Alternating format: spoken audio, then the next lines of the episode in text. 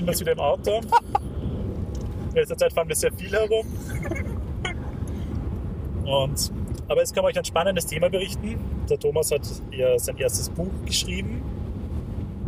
In seinem Buch geht es um Bäume und wie man diese mit Organisationen und Teams vergleichen kann. Was kann man von Bäumen lernen in Teams?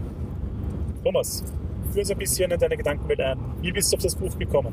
Ja, genau. Also ähm, äh, eigentlich sehr spannend. Ich, ich, bin eigentlich mit meinem Hund irgendwann mal spazieren gegangen und das war jetzt circa vor äh, eineinhalb Jahren circa, oder einem Jahr. Und dann habe ich mir gedacht, irgendwie will mir gerade der Wald was sagen, berichte über mich. Und irgendwie, ich war gerade so in der, in, der, in der Phase für das, wir haben uns gerade in der Change My Company sehr stark weitergebildet, wir haben neue Kunden gehabt und so weiter und ich habe halt immer diesen holokratischen Zugang immer sehr stark gehabt und habe mich sehr stark mit Systemen beschäftigt. Und irgendwie in dem Moment habe ich dann gespürt, mh, hm, das System Wald will mir etwas sagen. Das klingt jetzt so blöd und es klingt jetzt, als wäre ich da ein Waldguru, war ich nicht, bin ein komplett normaler Kerl. Aber ich habe das irgendwie damals gehört und dann habe ich mir gedacht, jetzt, jetzt, jetzt schreibe ich darüber mal und ich versuche meine Gedanken zu sammeln und bin einfach tiefer eingetaucht in das ganze Thema. Und so habe ich das Buch dann ähm, begonnen zu schreiben. Und das Buch heißt, warum Organisationen wie Wälder organisiert sein sollten. Und hat sehr starken Bezug auf Systemtheorie, auf den Organismus Wald und wie jeder Baum, in Klammer jeder Mitarbeiter im Unternehmen sich verankern sollte und wie das ganze System einfach funktioniert. Das hört sich aber schon sehr spannend an. Jetzt müsst ihr uns mehr darüber erzählen. ich kann mich natürlich nicht vorbereiten, weil ich habe nie ein Verzeichnis. Sehr gut. Ja, das Buch ist, ähm, das Buch ist jetzt gerade kurz vor fertig werden. Ähm, es sind noch einige Themen, die der Verlag von mir gebraucht gehabt hat, aber es ist so gut wie fertig. Ähm, Aber es geht ja speziell um Netzwerke zwischen Bäumen. Genau. Und wie sie miteinander kommunizieren. Genau. Und was, was können wir jetzt speziell davon lernen? Also man, natürlich, das Buch, also das Buch ist, bringt mehr Details am Spiel, aber ich glaube, das Coolste an der Sache ist, was, was ich gelernt gehabt habe, ist, ähm, wie die Organisation sich selber beschützen kann die stark, die, also Nummer eins, wie sie sich selber beschützen kann. Sie braucht niemanden von außen. Das heißt, du brauchst keinen Berater von außen, du brauchst niemanden von außen, weil du eigentlich schon alles im Unternehmen drin hast, in der Organisation drin hast. Nur du kannst es irgendwie nicht leben in der Organisation, weil du keine Vision hast, weil du nicht wirklich eine, eine, eine, eine, eine, Route hast, sozusagen, die du hingehen magst. Ähm, und ähm, ich muss ganz kurz den Nebelscheinwerfer einschalten, weil es gerade sehr neblig wird. Ähm, und also das ist für mich so ein bisschen dieses Nummer eins Learning.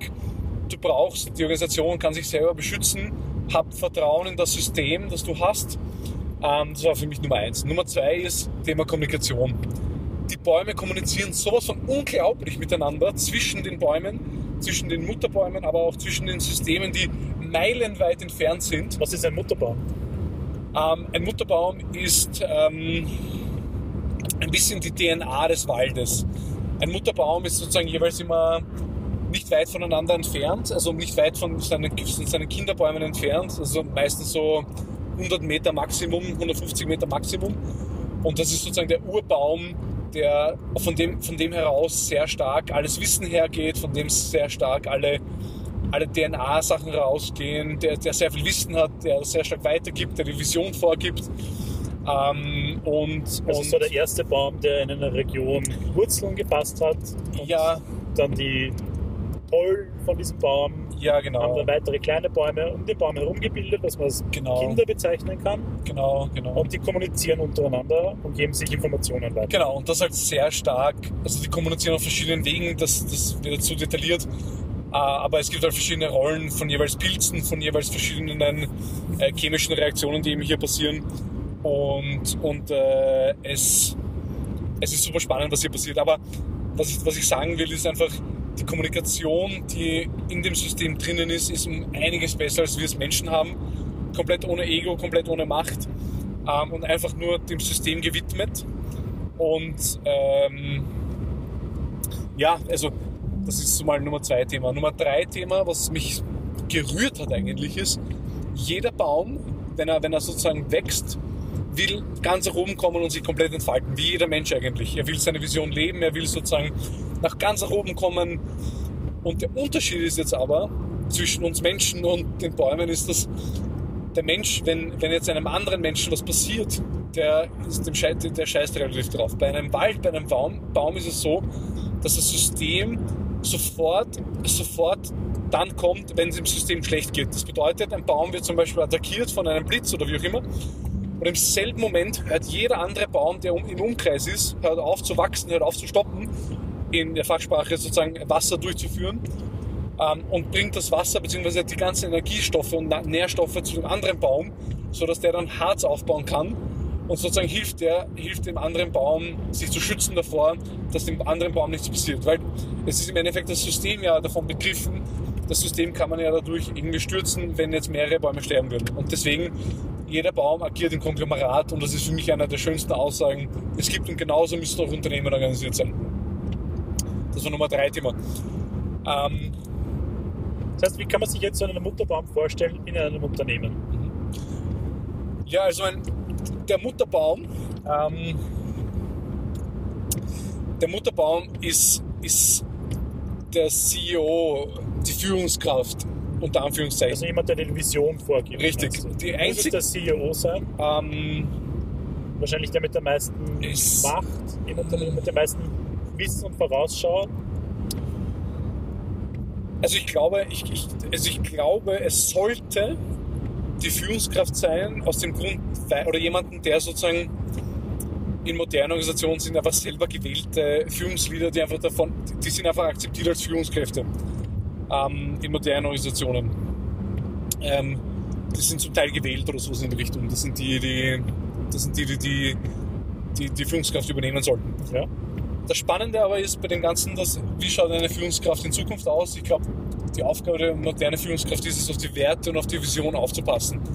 Das heißt, ähm, und, und, und, die, und, der Mutterbaum hat auch sehr viel Wissen. Das heißt, die Aufgabe von, von ähm, dem Mutterbaum ist es sehr stark, das System zu, unter Anführungszeichen zu kontrollieren oder eigentlich besser zu stimulieren. Das bedeutet, dass es, wenn es irgendwelche Probleme gibt in der Kommunikation zwischen verschiedenen Parteien, soll sie klären, soll viel mehr empowern, soll viel mehr Motivation geben, ähm, die Vision selber vorleben, mit anderen Mutterbäumen aus anderen Systemen reden und so weiter, keine Konkurrenz sehen ähm, und einfach stark dastehen, aber auch Stabilität zeigen wollen. Also das Thema Stabilität ist unfassbar wichtig für jeden Organismus und der Mutterbaum hat die Rolle, dass ich gebe die Stabilität her. Aber der Mutterbaum weiß in demselben Moment, dass es auch Chaos erlauben soll. Denn nur ein Organismus funktioniert nur dann, wenn du zwischen Stabilität und Chaos herumspringen kannst. Aber das Endziel ist immer Stabilität. Jeder Mensch, jedes System, jedes Organismus, jeder Organismus will stabil sein.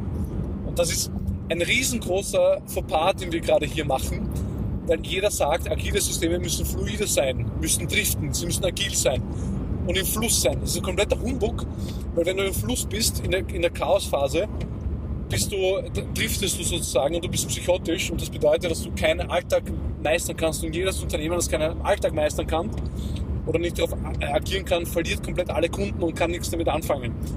Man muss den Weg zwischen Stabilität und Chaos schaffen und ich habe noch selten ein System gesehen wie ein Wald, das es so gut äh, packt wie eben der, wie der Wald eben. Thomas, wann kommt dein Buch raus?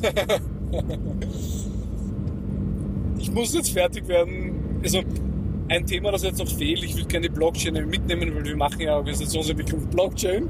Ja. Ähm, und ein Thema, was noch sehr präsent sein will in meinem Buch, ist das Thema Blockchain. Und ich habe es ein bisschen angedeutet, aber der Verlag hat gemeint, ich soll noch ein bisschen mehr darauf eingehen und ein bisschen detailliert darauf eingehen. Und da bin ich gerade dabei und mein Alltagsgeschäft, beziehungsweise einfach sehr viele Termine hindern mich gerade daran. Aber ich werde äh, das sicherlich im März noch fertig haben. Und dann gibt es auch einmal eine, eine, eine, eine, eine Runde, also eine Feedback-Runde und dann sollte es fertig sein. Aber ihr werdet auf allen unseren Facebook-Kanälen, Instagram-Kanälen, auf der Webseite darüber informiert, wenn es äh, fertig sein soll. Es kostet 15 Euro. Ähm, und ich glaube, es ist eine ziemlich coole Content-Sache, die uns äh, viel, viel weiterbringen kann. Möchtest du auch Bücher verlosen unter unseren Hörern? Ja, natürlich würde ich das gern machen. also schreibt uns eure Vision per Twitter, Instagram oder Facebook und wir verlosen dann drei Bücher unter allen Hörern. Das ist eine gute Idee, ja. Sogar signiert. Und die Visionen von euch werden wir ein bisschen äh, diskutieren auf unserem Podcast, um zu hören, welche Visionen andere Leute verfolgen. Das wäre sehr spannend, ja. Sehr spannend. Ja, danke für heute, für den Podcast. Danke, dass ihr zugehört habt. Liebe Grüße wünschen euch Christopher und, und Thomas. Thomas. Alles Liebe, Baba. ciao.